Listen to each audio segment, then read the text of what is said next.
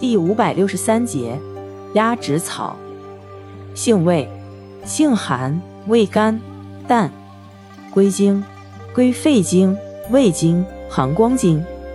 功效，清热解毒，利水消肿，属清热药下属分类的清热解毒药。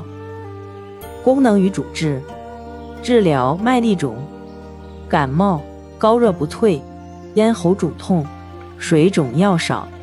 热淋涩痛、臃肿叮毒。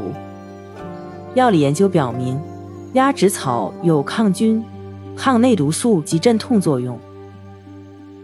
用法用量：用量十五至三十克，鲜品六十至九十克，内服煎汤或捣汁；外用捣敷或捣汁点喉。